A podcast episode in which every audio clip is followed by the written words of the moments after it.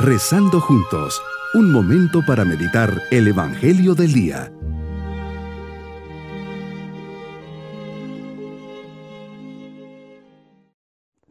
Comenzamos un nuevo día para llenarnos de la presencia de Dios en este domingo de la octava semana del tiempo ordinario.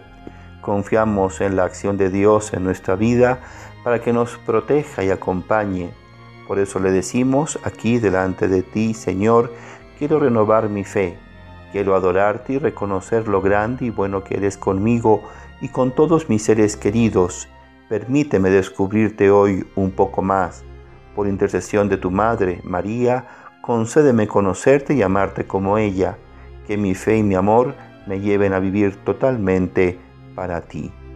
Vamos a reflexionar el Evangelio de San Lucas capítulo 6 versículos 39 al 45. Hoy les propones a tus discípulos un ejemplo. ¿Puede acaso un ciego guiar a otro ciego? ¿No caerán los dos en un mismo hoyo? Lo primero que se me viene a la mente Jesús ante este ejemplo es saber a quién sigo. Si la persona que me está indicando el camino tiene claro a dónde va y si ese caminar es bueno y correcto. Señor, hoy constato que en nuestra sociedad nos hacen falta líderes buenos, positivos, preparados, con valores, con principios, con jerarquía. Tenemos el liderazgo de los medios de comunicación social, pero ¿hasta qué punto me presentan una verdad objetiva y sincera? ¿Hasta qué punto el liderazgo de nuestros deportistas está avalado por una vida ejemplar y coherente, verdaderamente profesionales? Si miro a mis líderes políticos, ¿qué seguridad me dan? Ven la realidad con objetividad y realismo. Son personas preparadas para enfrentar los desafíos sociales. Lo que dicen lo hacen y realizan por un bien común. Buscan el bien de todos o una mera conveniencia personal y partidista. Si veo a mis líderes religiosos, veo en ellos una moral y ética que me llenan de seguridad, y lo que me transmiten realmente me lleva hacia ti? Qué peligroso es seguir a un ciego, a una persona incompetente en su servicio, no preparada y con una psicología malsana, pues está claro que con él me caigo también al hoyo.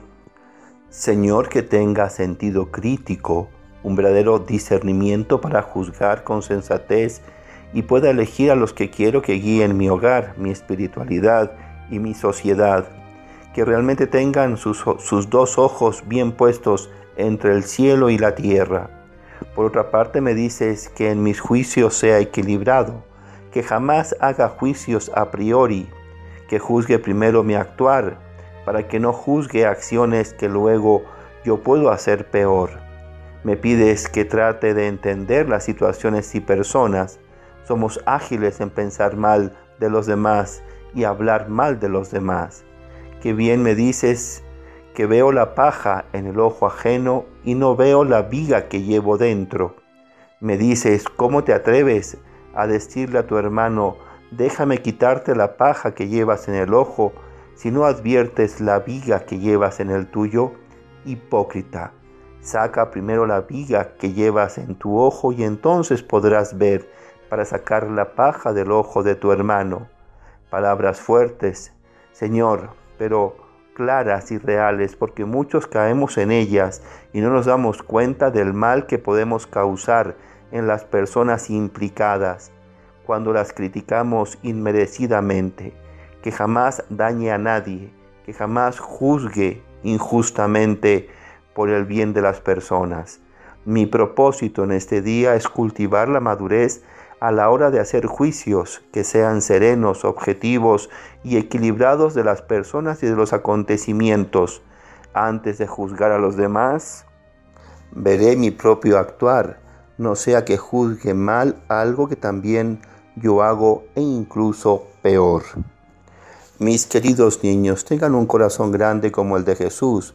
Piensen bien de todos, hablen bien de todos aun cuando aparentemente no están haciendo bien las cosas. Vamos a ser condescendientes con los demás. Le puedes pedir a tu mami y papi que te explique cómo vivirlo. Y nos vamos con la bendición del Señor. Y la bendición de Dios Todopoderoso, Padre, Hijo y Espíritu Santo, descienda sobre todos nosotros. Bonito día.